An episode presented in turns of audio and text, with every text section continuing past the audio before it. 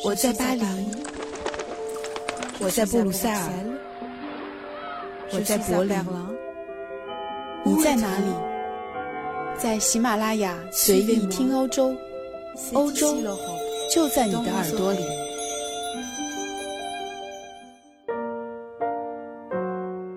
大家好，欢迎收听这一期随意听欧洲。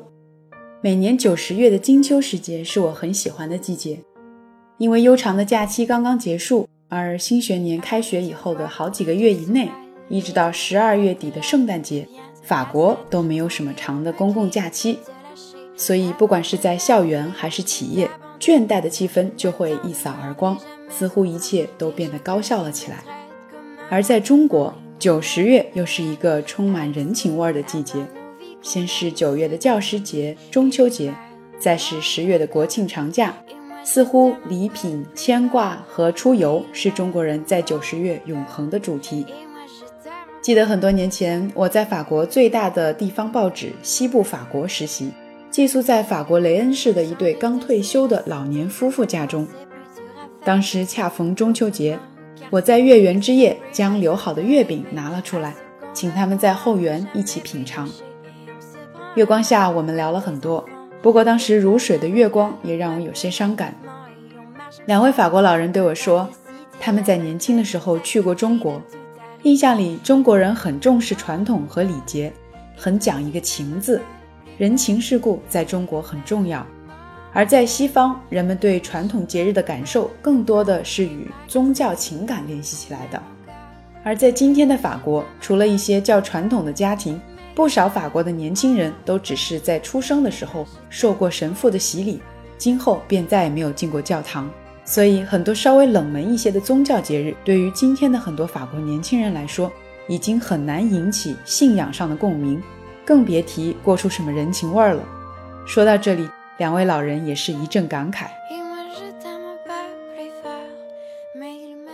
的确，就像他们说的那样，在法国的所有法定节日中，天主教的节日占了一半以上，比如我们熟知的复活节、万圣节、圣诞节等等。我们知道，法国是一个奉行宗教平等、政教分离的国家，也就是为了遵守这个原则，也为了适当的减少假期、提高社会工作效率，法国政府就很多次提议要取消一部分天主教的节日，但是遭到了多方面的反对。因为大多数法国人都认为，宗教节日也是一个国家的文化遗产。也是传统的一部分。其实，在今天的法国，各种冷门的节日也能在美食和商机的催化中，在给孩子们讲述的一个个有趣的故事中，重新寻找着他们在新的时代被赋予的意义。举例来说，天主教一年最盛大的节日就是圣诞节。不过，不是所有的人都知道，每年圣诞节之后的一月六日。是天主教的另一个节日——主显节。按照传统，法国人必吃的点心是传统的国王饼。据说有三位外邦的国王在星星的指引下，找到了藏在马槽内的圣母玛利亚和圣婴耶稣，所以每年的这一天，人们都要吃国王饼。国王饼里藏着一个小的瓷偶，通常是圣母玛利亚的形象。那么在这一天，法国的家庭里面。一家人就会围着国王饼坐好，由家庭中年龄最小的成员按照人数把饼分成均匀的几份，每人吃一块，而吃到小瓷偶的人就可以戴上金色纸壳做的皇冠，当上国王或者王后，并且可以幸运一整年。所以每年一月一到，法国的很多孩子们都会巴望着可以吃上国王饼，当上国王。而法国的甜点店也会在整个一月筹备推出自家拿手的新款国王饼，并且参加一个全国性的国王饼的评奖。得奖的甜点的店家还会被各大媒体推荐，这对他们来说可是响当当的荣誉。即使他家的国王饼的价格可能会因此翻上好几倍，但是慕名前来品尝的顾客依然会络绎不绝。不过和法国人相比，中国人的创新意识和推陈出新的理念，显然是要高出好几个境界。今年的中秋节，很多中国的月饼商家已经不卖传统的五仁月饼，改卖方便面口味的月饼了。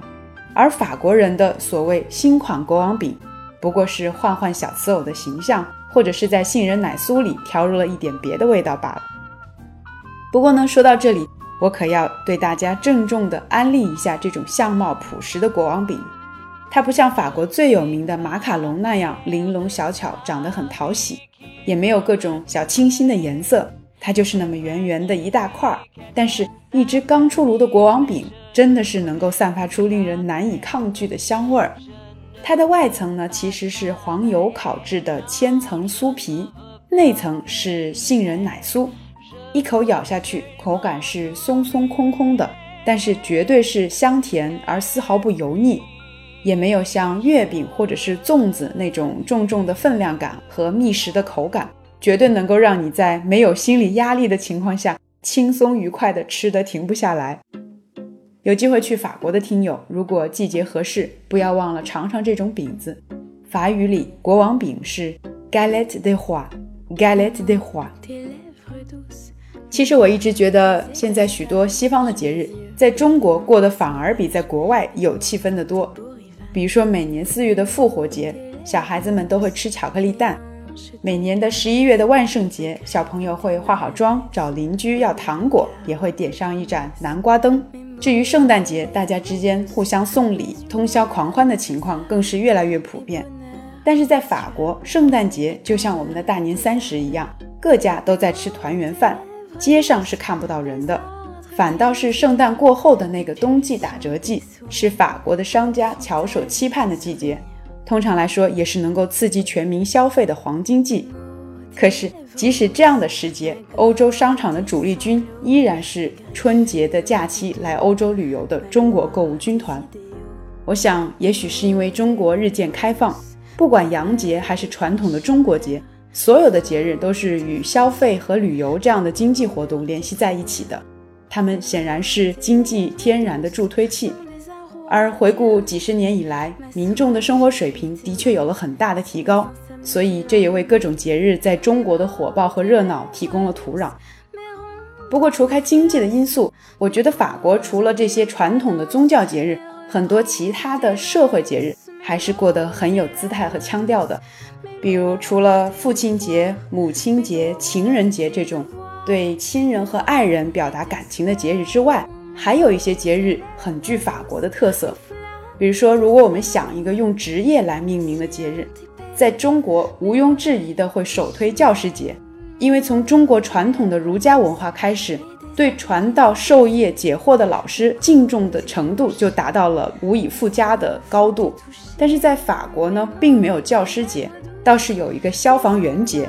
如果我们注意看每年法国国庆的阅兵仪式，我们就会注意到，每年法国消防员方阵都会作为社会形象最好的团队压轴入场，而且还会高调地举行消防员舞会。那么这个职业在社会上受到如此高的认同，也是因为从拿破仑时代开始，消防员就开始负责拿破仑寝宫和皇宫的安全。同时呢，也负责为法国民众在生活中遇到的各种麻烦解燃眉之急。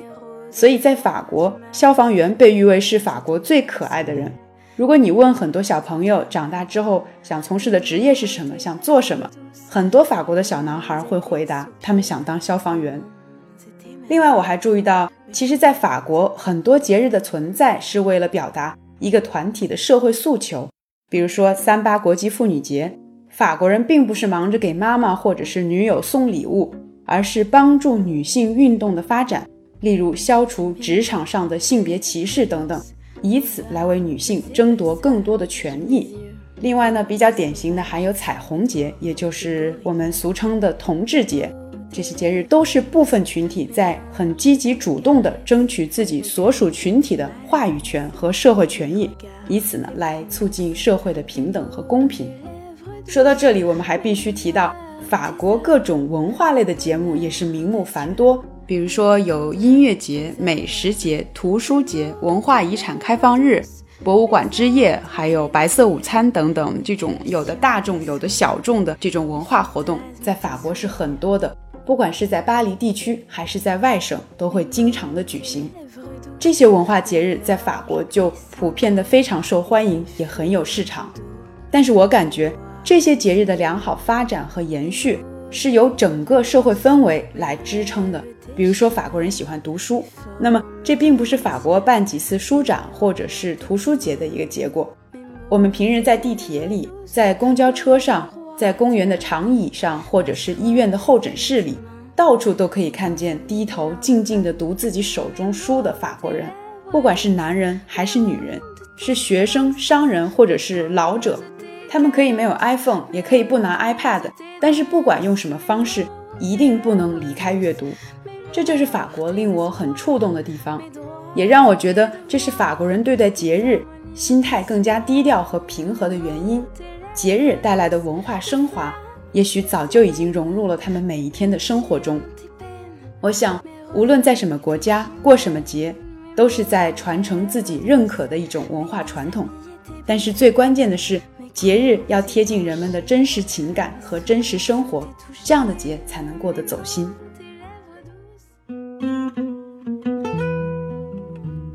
感谢收听这一期随意听欧洲，我是易翰，在这里祝大家中秋愉快，Bonne fête de la lune，à la prochaine。